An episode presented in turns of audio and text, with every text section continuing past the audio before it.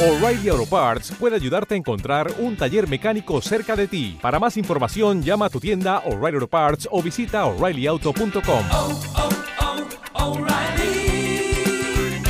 oh, Parts. Un grupo bueno no es el que te hace mover un rato el pie, sino el que desata toda tu imaginación. El 24 de diciembre es un día significativo para la humanidad por la llegada de uno de los seres más comunes y extraordinarios a la vez.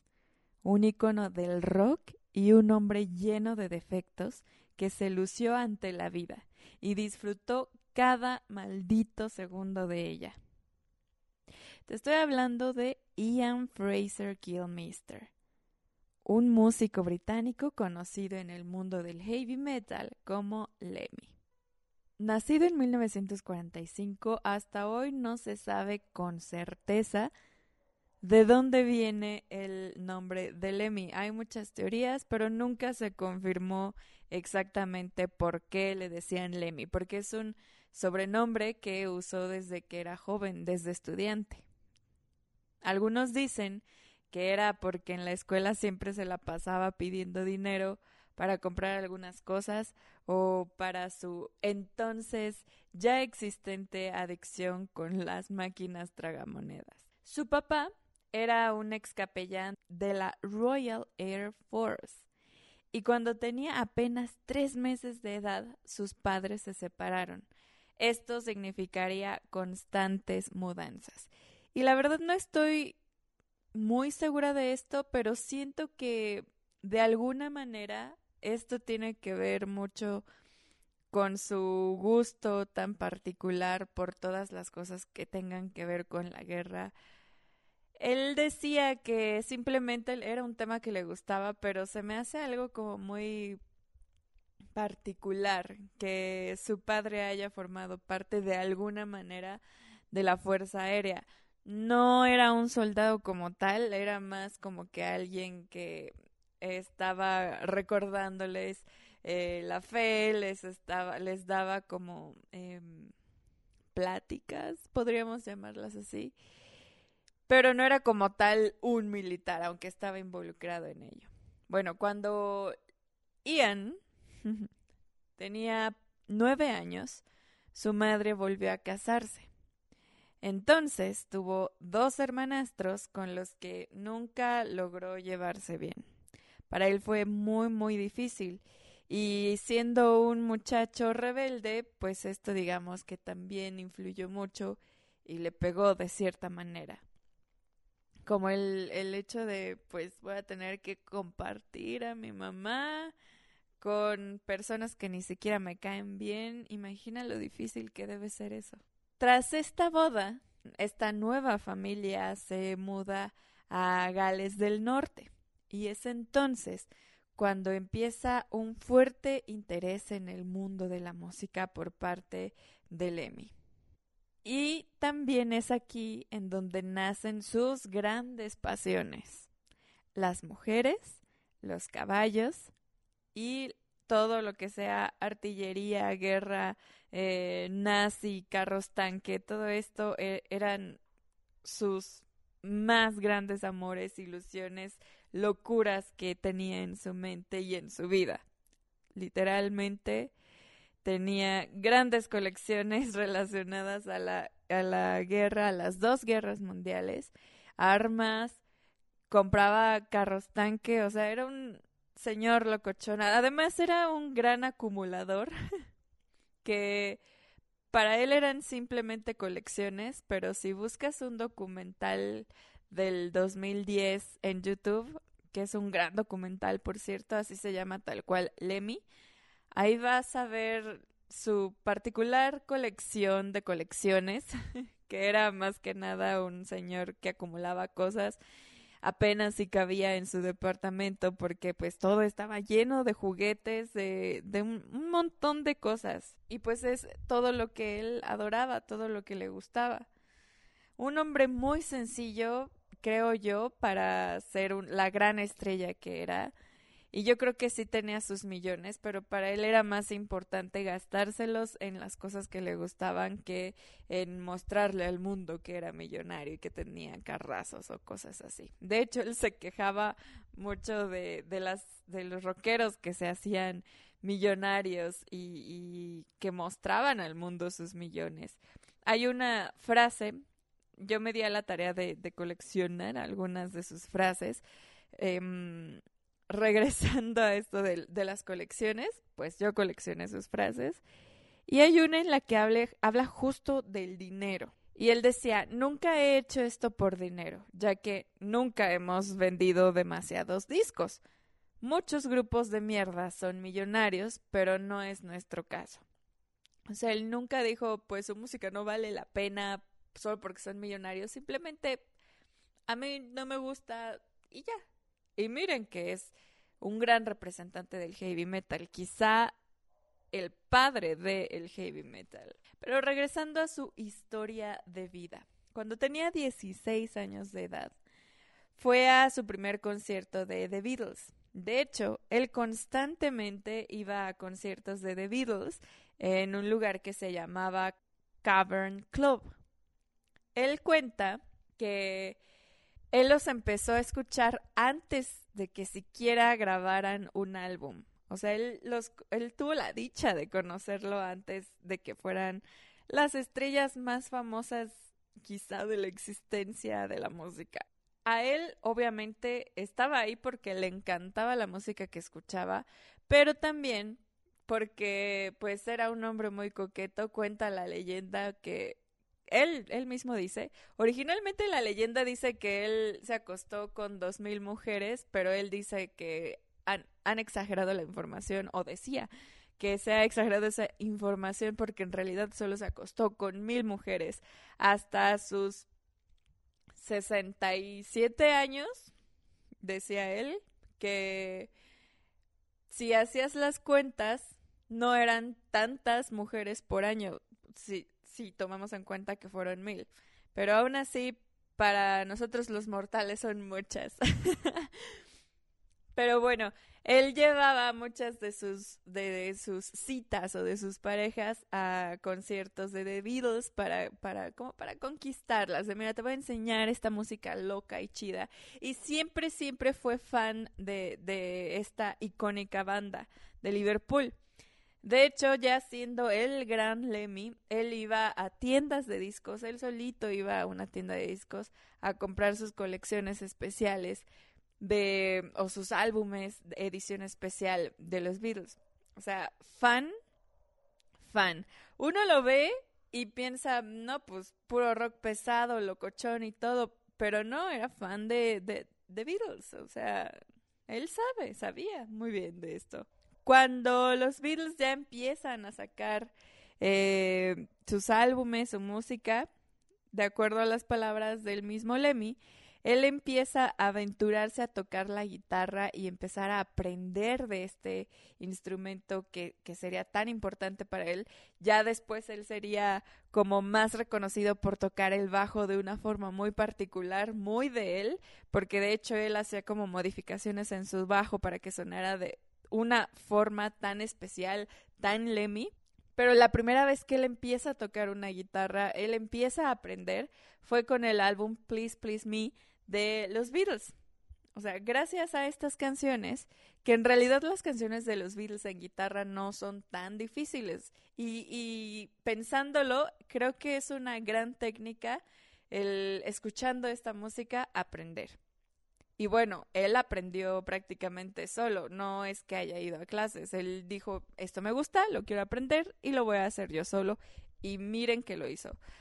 Creo que por eso se le hizo tan fácil empezar a encontrar su propio estilo, porque siento que cuando estudias como tal, cada quien va a tener su historia, su experiencia y sus resultados. Pero creo que cuando lo estudias como una carrera o de una manera muy formal, te quedas como muy clavado en los estilos que te enseñan. Todos encontramos en algún punto nuestro propio estilo en lo que hagamos. Pero siento que cuando aprendes de forma individual o autosuficiente, es más fácil encontrar y ser fiel a tu propio estilo, que es lo que le pasó a, al entonces conocido como Ian. Pero ya en, en la escuela ya le decían Lemmy, así que sigamos diciéndole Lemmy, para siempre y por siempre. bueno, él admiraba muchísimo a John Lennon. Esto sobre todo cuando salía del papel de cara bonita, porque cuando eran banda, cuando empezaban los Beatles, eran muy, somos los guapos de Liverpool y pues todos nos quieren. Pero lo que a Lemmy le gustaba es que saliendo de este papel de cara bonita eran muy sarcásticos, sobre todo Lennon. Si ustedes no han visto o, no tienen como mucha idea de cómo habría sido John Lennon fuera de su papel de músico, les recomiendo que lean libros. Hay muchísimo, muchísimo sobre él. Hay libros, hay documentales, hay de todo. Hay un documental en Netflix que es sobre, ya les hablaré bien de ese documental después, pero se enfocan en cómo fue la realización del álbum Imagine y cómo era su relación con Yoko Ono. Y ahí se ve mucho esto que le admiraba justo Lemmy, la rebeldía, el sarcástico, era muy chistoso, muy burlón y era un hombre, eh, un ser humano con defectos, con virtudes, súper espiritual y creo que lo más loco y hermoso era que sabía escuchar a la gente por más extraña que fuera. Y eso era lo que tanto gustaba y le admiraba a Lemmy. Y miren que él aprendió mucho. Quizá no era tan espiritual Lemmy Kilmister, pero sí era muy humilde a la hora de estar con su público y a la hora de estar con otros músicos, porque él adoraba eh, que se acercaran a él. No era como que muy expresivo emocionalmente, pero se daba el tiempo de que después de un concierto él se quedaba a firmar lo que fuera que la gente quisiera que le firmara, que conocerlo, que hablarle cuando lo veían en los bares, en, en los tragamonedas y se acercaban a pedirle foto, él sí, claro, deja termino este juego o deja termino esta ronda y ya me tomo la foto. Y, y siempre se quedó con este, este, esta imagen, esta esencia de sí soy un rockero rudo, eh, sí tengo aspecto de señor que anda en moto todo el día y como de malote, pero es una buena, era una buena persona. O sea, tú te acercabas y era súper humilde y era lo que mucha gente siempre le admiró. Yo creo que por eso nunca perdió a sus fans. Quizá no era el más cariñoso, pero sí el más abierto a recibirlos, a que se acercaran a él. Y en cuanto al mundo musical, cuando una banda se acercaba para que él hiciera un dueto o, una eh, o una colaboración, él siempre estaba dispuesto. Y algo muy curioso es que él estaba dispuesto a tocar lo que quisieran, pero si se atrevían a tocar algo de él o de Motorhead, era como, "Eh, procuren no modificarlo, no le hagan cosas porque va a sonar horrible. Un compositor fiel a lo suyo, aunque como músico abierto a muchas otras posibilidades. Bueno, una vez que Lemmy aprende a tocar la guitarra y ya se siente completamente seguro de estar en un escenario, él comienza a tocar para varias bandas locales, o, está, sea, está de un lado a otro tocando porque era algo que a él le gustaba y era parte de él, ya era parte de su vida desde entonces. Algunas de las bandas para las que tocó eran The Sundowners, Sam Gopal, The Rocking Bankers y Opal Butterfly. Después de pasar por todas estas bandas, y seguramente hubo muchas otras más, llega a Hawkwind. Hawkwind, eh, digamos que ya es la primera banda famosilla, ya tienen discos, ya hacen conciertos más importantes, es una banda importante.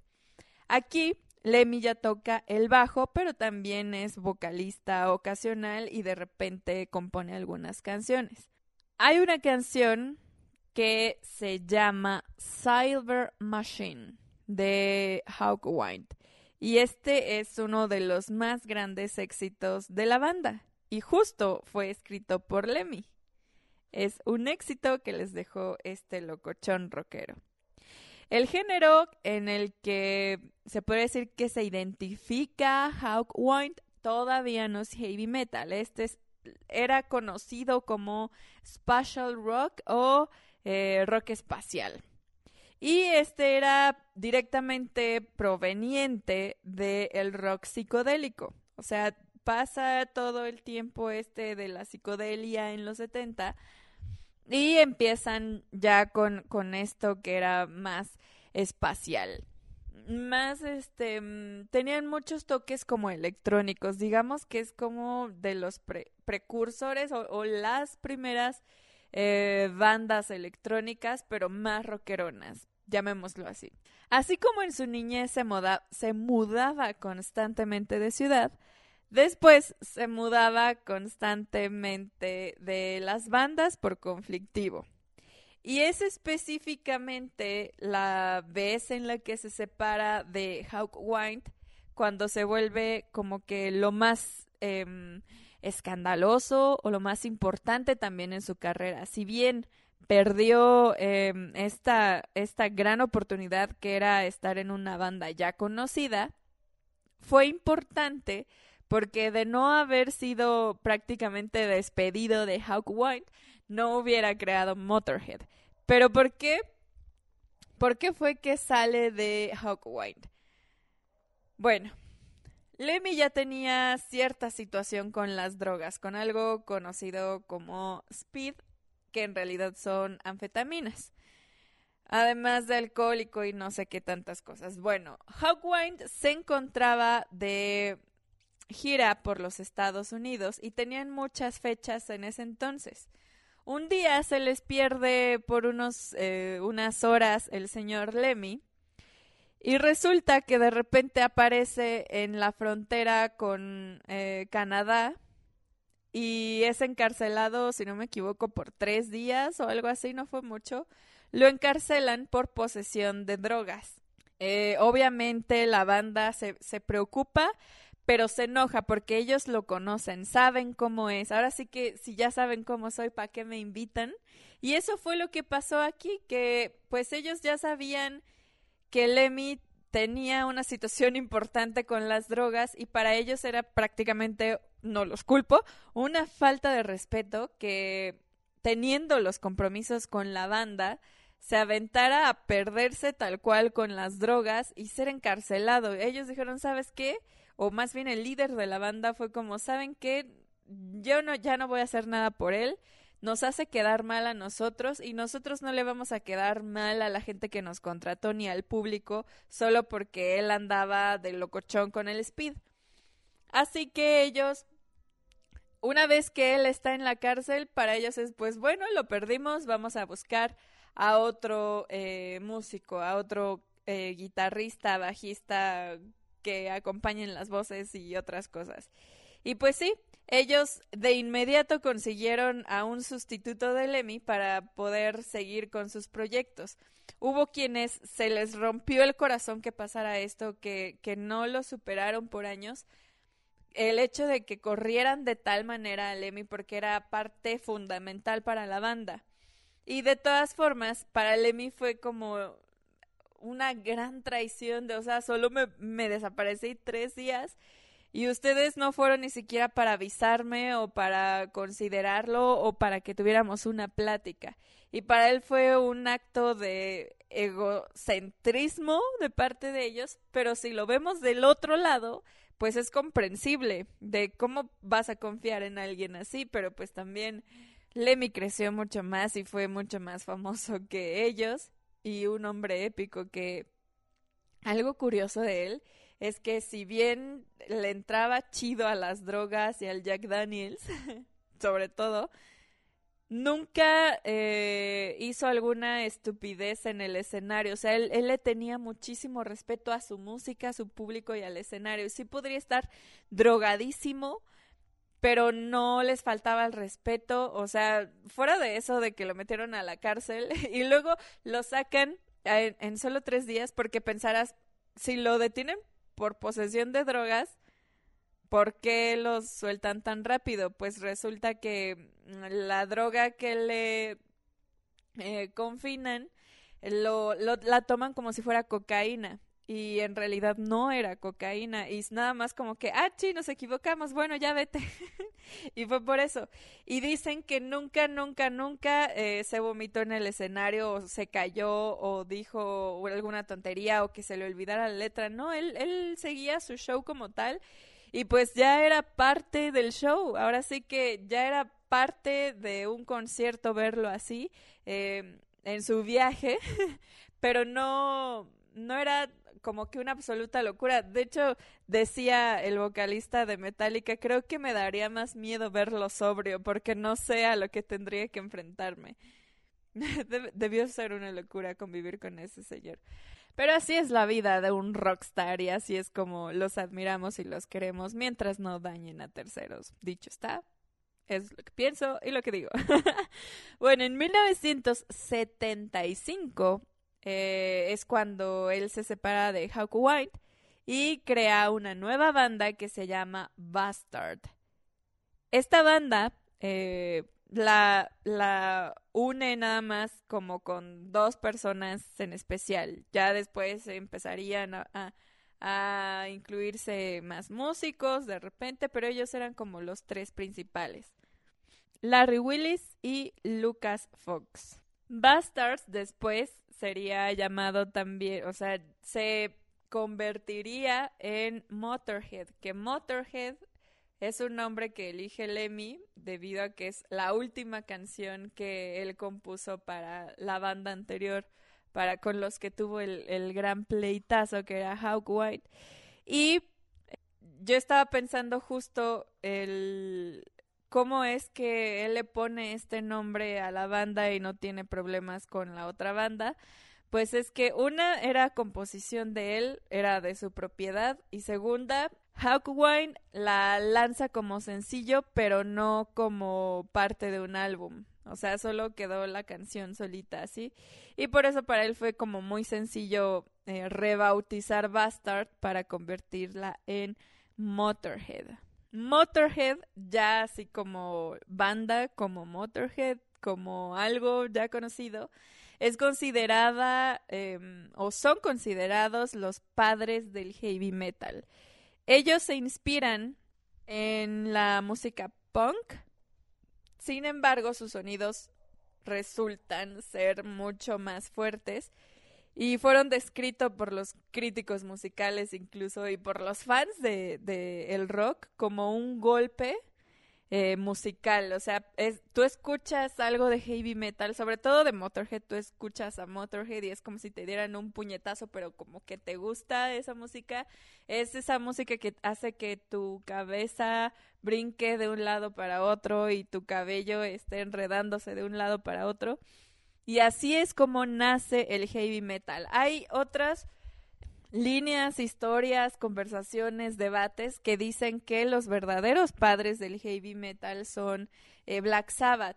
Hay como mucha esta, esta controversia, no tanto, pero sí la conversación de quién es el verdadero padre del heavy metal y es el mismísimo Ozzy Osbourne quien dice que los padres del heavy metal son Motorhead y el padre de los padres de los padres del mundo mundial del heavy metal es Lemmy.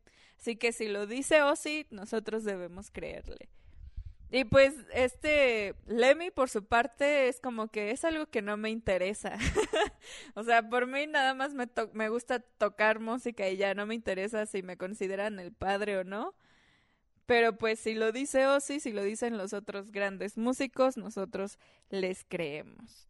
Por supuesto, gran parte de su vida eh, se vio envuelta en sus más grandes amores y sus más grandes pasiones, que eran las anfetaminas, el Jack Daniels y las mujeres. Ya como que en segundo lugar o, o en, en segundo plano estaba su amor por los caballos, que le decían que por qué no, no tenía caballos o por qué no compraba eh, eh, grandes eh, razas de caballos o, o, si los amaba tanto porque no se había enfocado en eso en lugar de sus otras mil y un colecciones que tenía. Y él decía, pues simplemente porque no caben en mi casa. Todo lo tenía él acumulado en un mismo lugar por alguna razón él adoraba como que despertar y ver todas las cosas que le gustan en un solo lugar. O, o, las cosas que más amaba, incluyendo a su hijo, quería que todo estuviera ahí. Y entonces imagínense, si amaba los caballos, él como que hubiera sido esa cosa, ya cruzar la línea, el hecho de que hubiera tenido un caballo ahí. Y él era consciente como que eso ya era demasiado. De sus aproximadamente más de mil novias que tuvo en toda su vida. Eh, seguramente por ahí tuvo uno que otro hijo regado, pero hubo uno en particular que fue del que se hizo cargo, que era Paul. A Paul lo conoce cuando el niño tiene seis años de edad. A los seis años de edad, el niño se entera que tiene un papá que se llama Ian, pero le dicen Lemmy y es rockero. Y es prácticamente al mismo tiempo cuando Lemmy se entera que tiene un hijo y que este niño lo va a buscar. La historia es muy bonita porque ellos cuentan que estaba, creo que en un ensayo o algo así, Lemmy, y de repente llega el niño y él jala un, él solo veía unas piernas con un pantalón muy, muy ajustado y él las jaló para decirle, oye, tú eres mi papá. Y él como de, ¿qué? Pero él lo aceptó, o sea, él conocía a la mujer y todo. Y decía, pues bueno, eres mi hijo, está bien. Y aquí creo que lo que funcionó eh, con esta relación padre e hijo, aparte de que él fue consciente de lo difícil que era crecer sin un padre o que estar solo con tu mamá y con la familia que después eh, crea tu mamá aparte de, de la tuya, que de alguna manera él sentía como que no encajaba. Y creo que eso ayudó mucho a su relación con su hijo al aceptarlo. Y sobre todo porque la mujer nunca llegó a, decirle, oye, tú te vas a hacer cargo y me vas a dar dinero te vas a casar conmigo nada más porque tenemos a este hijo. No, ella solo fue como que el niño necesitaba saber quién era su papá. Lo llevó, lo conoció y se cayeron muy bien, se quisieron y de hecho Lemmy le empezó a, a enseñar a tocar la guitarra, le enseñó algunos acordes siendo un niño chiquitito y tuvieron una conexión bien bonita, incluso ya hasta grandes. En el documental de, de Lemmy del 2010, ahí pasa mucho tiempo con su hijo. No, no tengo muy claro si vivía con él o solo convivían muy seguido. Y, e incluso eh, Paul tocaba con la banda de vez en cuando o siempre, pero siempre estaba ahí y tocaba con ellos y, y Lemmy aceptaba que, que era un gran músico y que tenía muchísimo talento y se daba ese chance de si quieres drogarte, drogate, yo no soy nadie para decirte que no lo hagas, solo no consumas esta cosa porque esto sí te va a matar. O sea, era era creo que el, papá ideal en ese sentido porque no le no le eh, prohibía nada pero como que le enseñaba un camino de si lo vas a hacer, nomás por acá no, porque eso es peligroso. Y él sabía como que no puedo darte el gran ejemplo porque no lo soy. Y creo que ese fue el mejor ejemplo, el aceptar que él no era la gran imagen paterna. Y es un, un buen muchacho el hijo, la verdad, se, ven muy bien juntos. Y de hecho mi parte favorita de este documental creo que es lo más emotivo y lo más bonito que he visto sobre el músico y sobre el hombre que era Lemmy. Cuando le preguntan que, que están hablando justo sobre sus colecciones y sus mil y un objetos que tenía en, en su departamento y le decían, ¿cuál es tu objeto más preciado o, o lo que más añoras de todo esto? Y él decía, mi hijo. Y el muchacho voltea y lo ve como de, ¿qué? ¿Hablas de mí? Porque decía el muchacho ya después, dice, es que él nunca me había dicho algo así, todavía no puedo como que creer que él diga o acepte que yo soy su cosa más preciada en la vida. Para que vean que, que siendo el hombre que era, era un, un buen ser humano con un gran corazón, aunque no lo aparentaba. Y creo que lo más bonito de Lemmy o lo más admirable de, de él es que siempre fue súper honesto. Fue honesto con lo que él era Y así como él era, se presentaba ante la gente y si me quieren bien y si no también. Él, él decía así, no, no me interesa si les gusta o no mi música. Si les gusta, está bien. Y si no, pues también, no les voy a obligar. Y eso es algo que, que funcionó siempre en él como artista y en su música. Nunca quiso encajar en algo, nunca quiso ganarse los premios, vender los mil millones de álbumes, nunca quiso que su, su disco de oro, plata, no sé qué. Siempre fue, solo quiero hacer mi música y solo quiero ser yo y ya. y era, era eh, un, una imagen como que todos volteaban a verlo. Y a él le gustaba así. Hay una anécdota también muy bonita sobre él, muy chistosa, de cuando usaba sus shorts o sus pantalones cortos cuando hacía muchísimo calor porque no usaba nada arriba, solo traía un short de, de mujer. Y los otros músicos le decían, oye, pero es que te vemos todo, qué asco. Y él, para él era como, pues, ¿qué? Yo me siento fresco, tengo calor, tú estás usando pantalones largos y eso es aburrido y yo me siento bien. Y eso es algo que creo que muchos deberíamos aprender a hacer porque casi siempre estamos pensando en, ay, ¿qué van a decir de nosotros? ¿O qué van a decir porque estoy usando tal cosa? Cuando hay veces que la gente ni se da cuenta y lo único que te debe de gustar o a la única persona que le debe de gustar es a ti mismo. Si te sientes cómodo, si te gustas así de raro, pues está bien. Yo cuando vi este, este documental y cuando empecé a, a, a saber más cosas del Emmy, como que sentí que es de esas personas de las que muchos deberíamos aprender, aunque no sea la persona perfecta, tiene mil y un defectos, pero la honestidad consigo mismo es algo que no cualquiera hace o acepta. Y de verdad es alguien a quien yo admiro mucho de ese lado. Aún hay mucho por aprender en cuanto a su música, lo acepto, pero como persona he aprendido mucho de, del artista que era Lemmy Kilmister.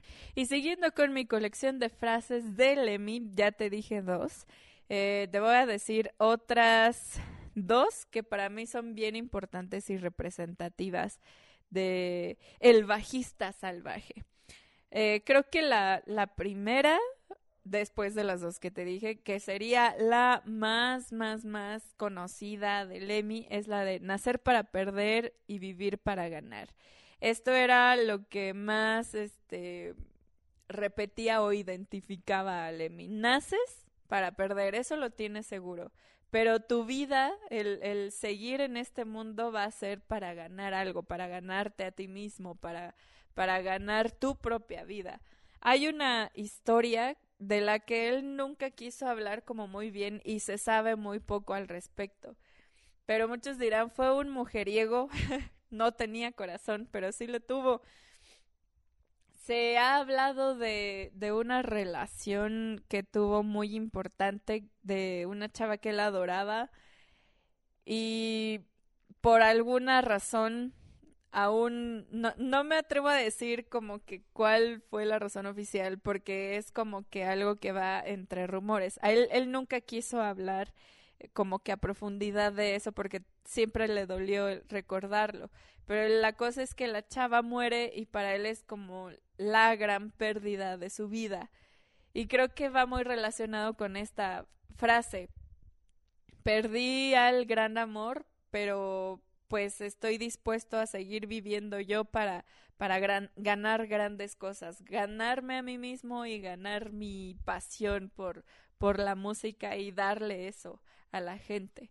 Y bueno, otra frase que me gusta mucho, eh, que, porque es muy divertida y es muy él, es esta que dice, el verano de 1973 fue fantástico. No me acuerdo de nada, pero nunca lo olvidaré, porque claro, era la época en la que más drogas tuvo dentro de su cuerpo.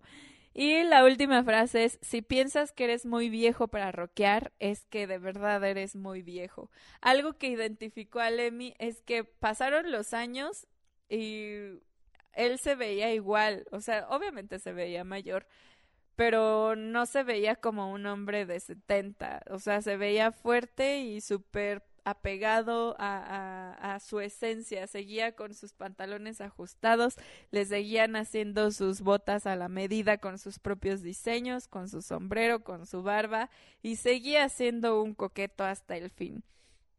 Ya después sustituyó sus drogas, pero seguía con su Jack Daniels, y esas drogas como entre comillas ilegales se convirtieron en medicinas para la diabetes.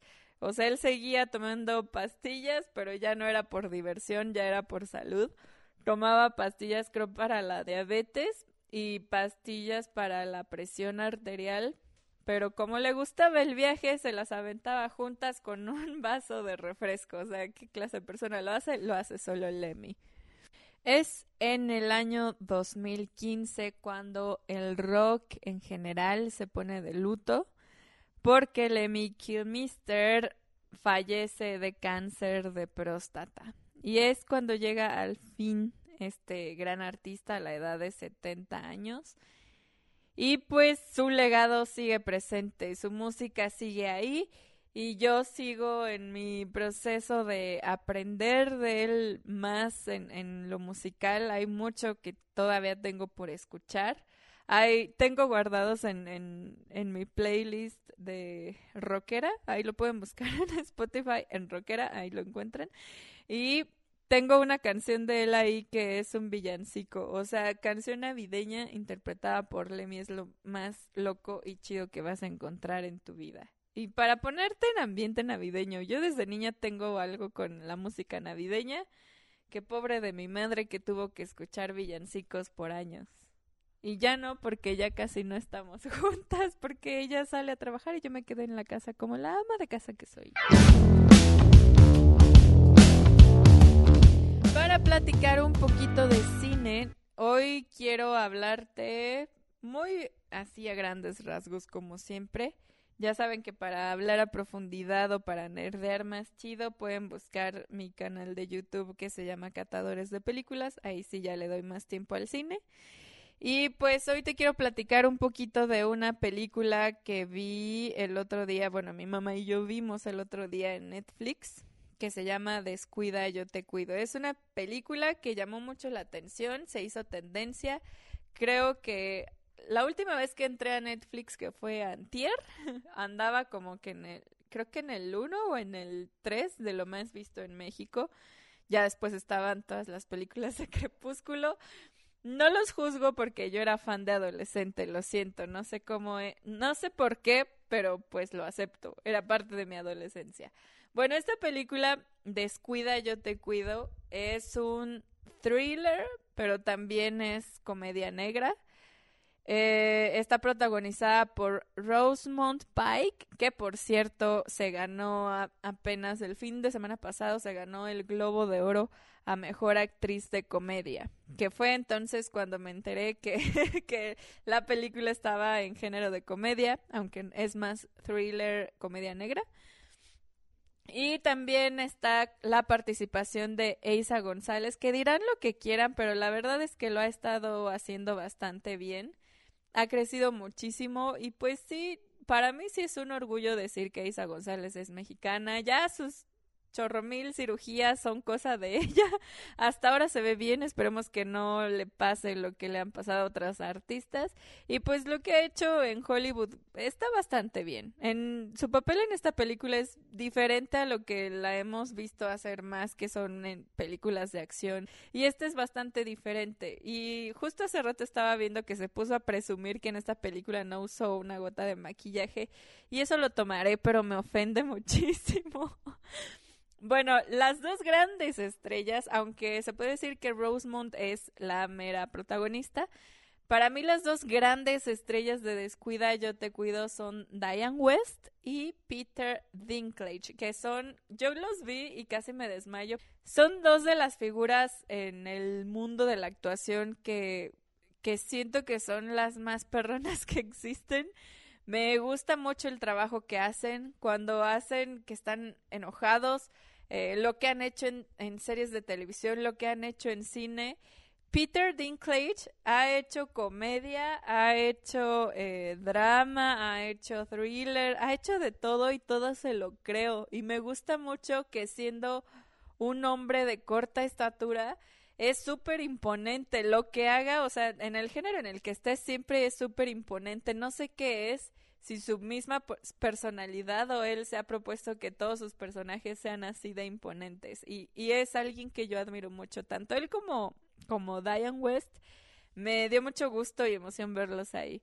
Y miren qué papeles tan chidos. Creo que todos los personajes, todos los papeles, el, el desarrollo de los personajes está muy bien logrado. Mi parte favorita, más allá de las actuaciones, es eh, lo, el manejo de colores siempre he insistido en eso cuando el director o, cuando los creadores se dan a la tarea o se dan ese tiempo de cada color va a representar una, un estado de ánimo o una situación o un momento en particular o cada grupo o gama de colores representan a un personaje como que los colores azules van a ser cuando tal persona es libre y cuando empiezan los colores rojos y amarillos es porque ya está en el territorio de alguien más.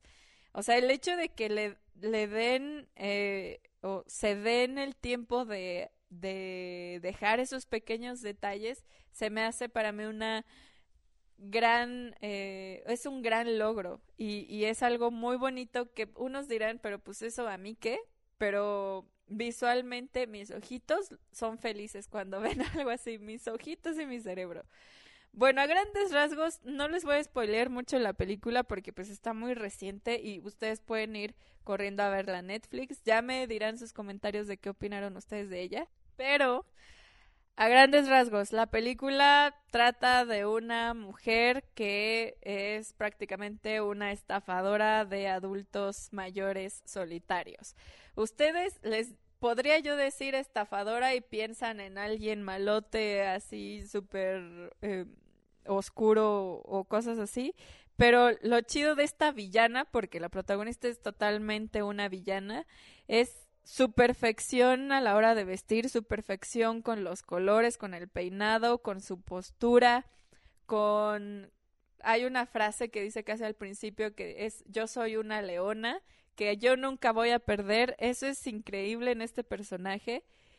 Y es, es esta mujer que, que ofrece, entre comillas ofrece, porque en realidad lo que hace es prácticamente un secuestro, el hecho de acercarse a adultos mayores, en realidad quien le da como que los contactos o le dice quién está disponible es una doctora que pues atiende a puros ancianos y les va diciendo quiénes son como buenas víctimas o quiénes son las joyitas. Ella, eh, a nombre del Estado, ella es la que va a cuidar su dinero y sus bienes. Sin embargo, no es que sea buena persona, sino que en realidad de ahí ella va a exprimir dinero para quedárselo.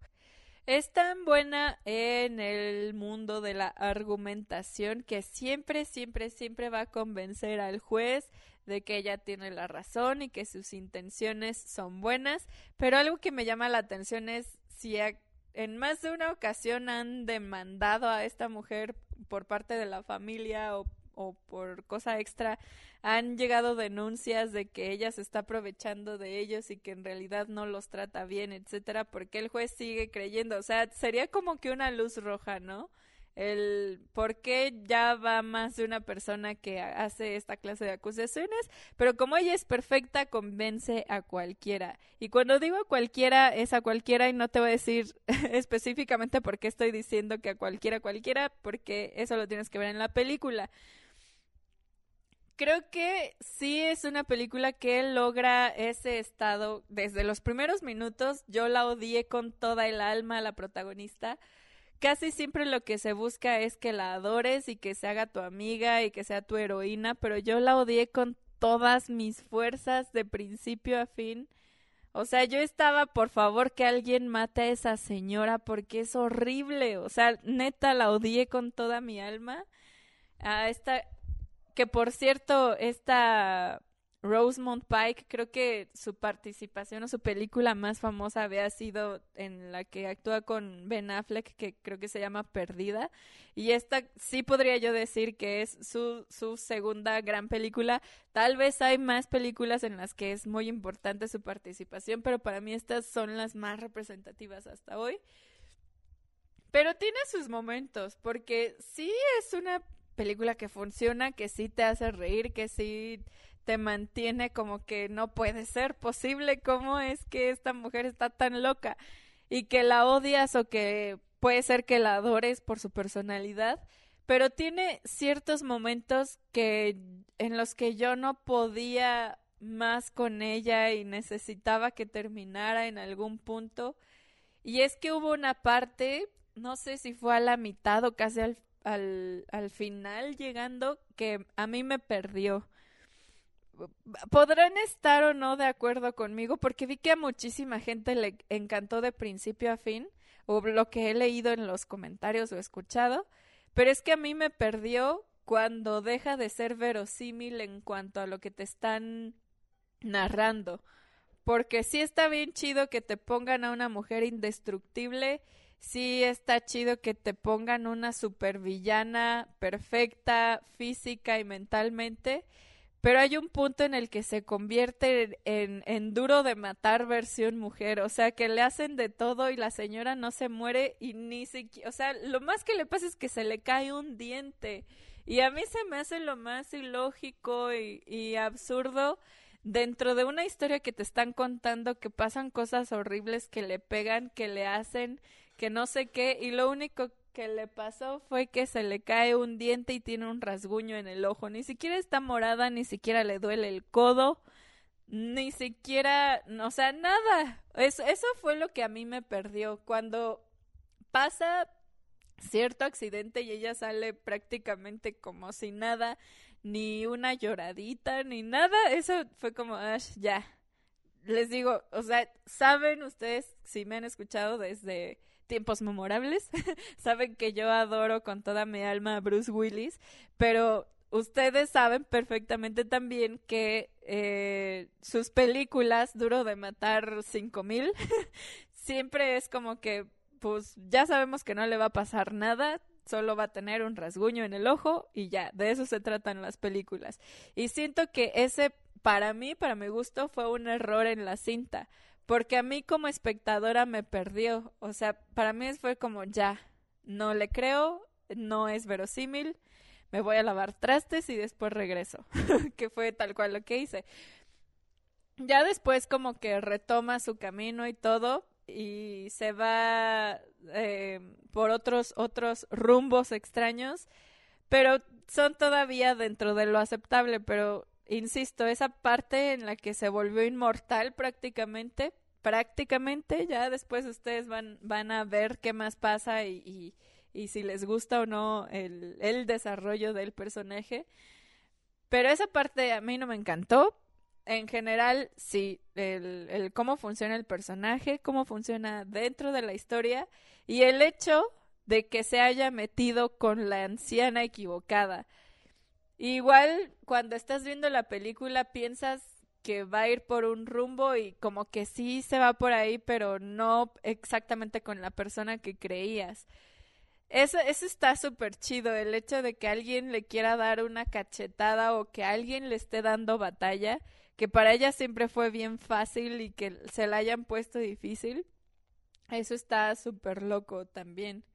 Y bueno, esta es la segunda película del director Jay Blakeson.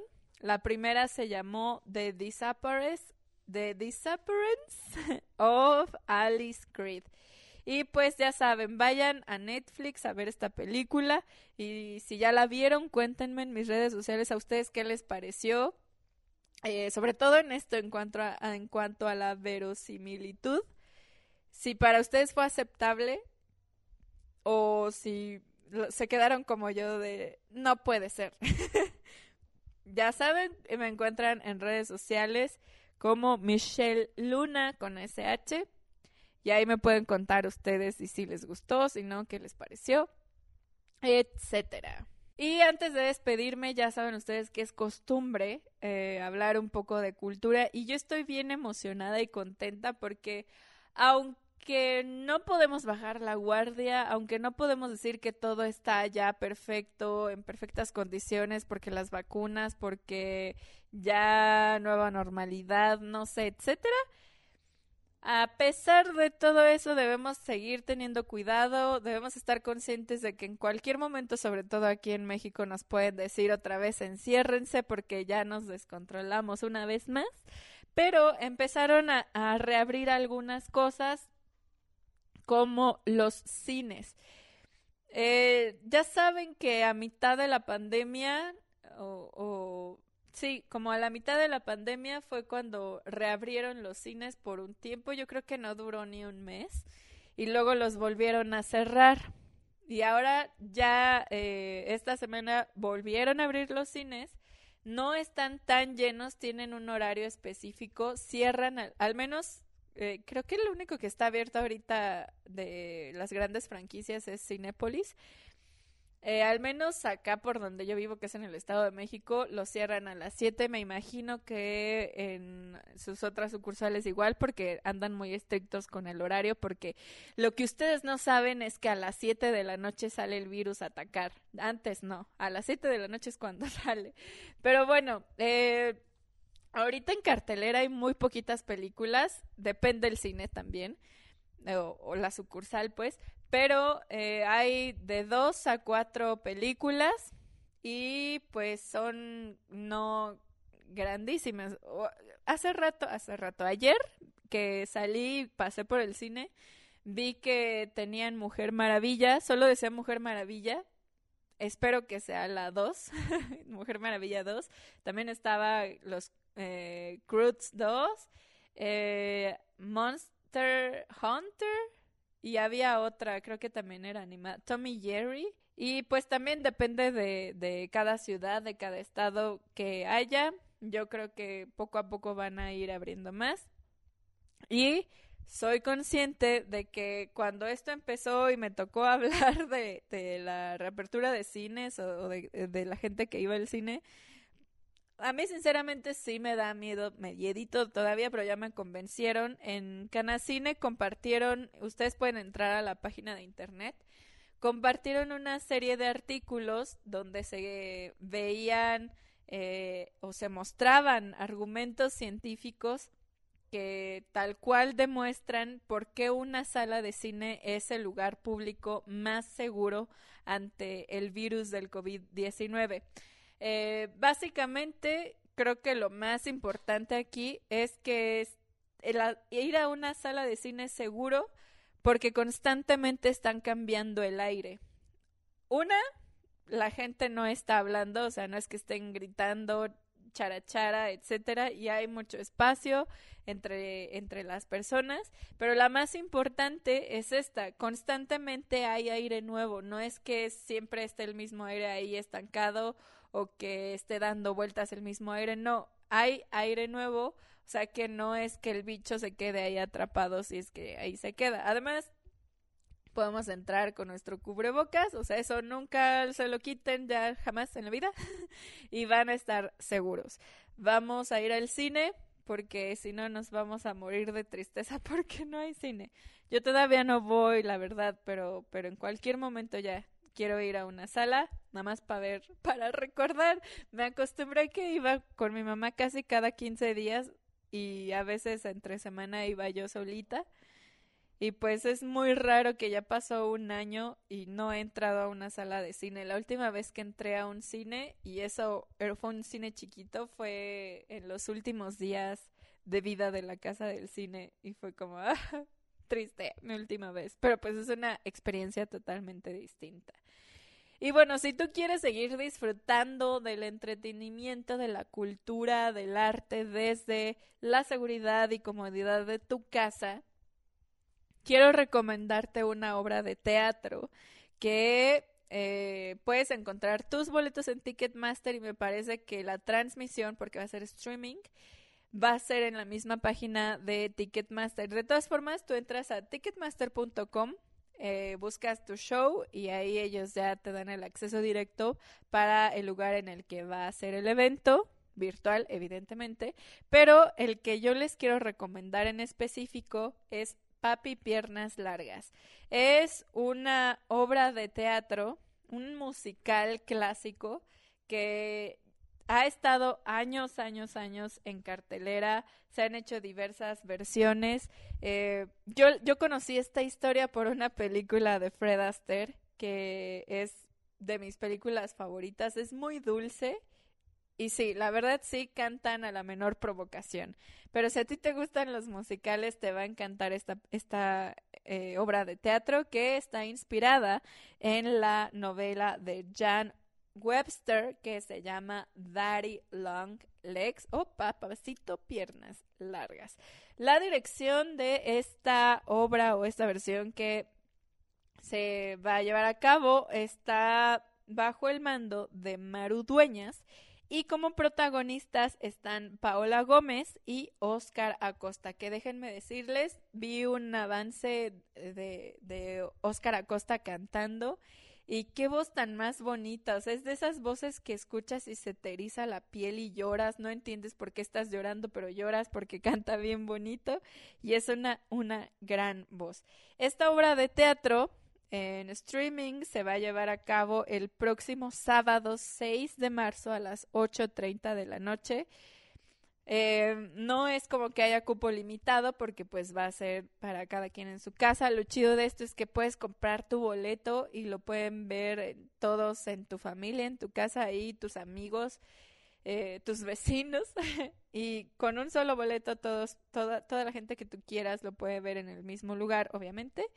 Recuerda, es este sábado 6 de marzo a las 8.30, entra a Ticketmaster, ahí compras tu boleto y vas a ser testigo de la historia más dulce que vas a ver.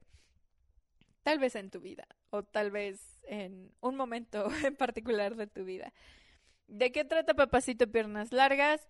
Rápido, es una niña huérfana que de pronto tiene la suerte de que un millonario eh, sea como su padrino, que él le da una beca para que para pagarle sus estudios de la universidad y lo único que le piden a esta niña, a esta chava, para, para hacer, em, para mantener su beca, no son calificaciones, no es buena conducta, es algo muy extraño que ella le escriba constantemente cartas a, a su padrino, a su becador.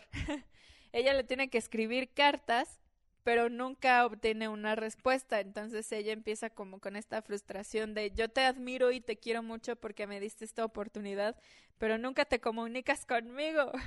Es una historia súper bonita. Si tienen chance de ver la película, véanla. Si quieren leer la novela, léanla. Pero sería una gran oportunidad verla en esta versión que es para teatro. Teatro musical es lo más bonito que existe. Así que ustedes ya saben, Vayan, compren su boleto y vean esta bonita obra. Esto es todo por el programa o por el episodio del día de hoy. Ya saben que a mí me gusta emocionarme. Saben también que a veces me tardo en subir episodios, pero siempre que subo uno es con todas las ganas del mundo. Ustedes pueden eh, recomendarme cosas o, recordar o, tener alguna conversación sobre lo que aquí hablamos en redes sociales. Ya les di mis redes personales hace rato. Michelle Luna, en todas partes con SH. O también pueden encontrar Facebook e Instagram de Ruta Emergente. Facebook es Ruta Emergente Radio y en Instagram Ruta Emergente. Ahí me encuentran. Ahí podemos echar la plática o ahí les puedo recordar de lo que hablamos por si no se acuerdan y si quieren seguir escuchando los episodios anteriores también los pueden escuchar. Yo me despido por el día de hoy. Nos escuchamos. No voy a decir exactamente cuándo porque tampoco es que sea muy muy este seguido que haga esto, pero nos escuchamos pronto.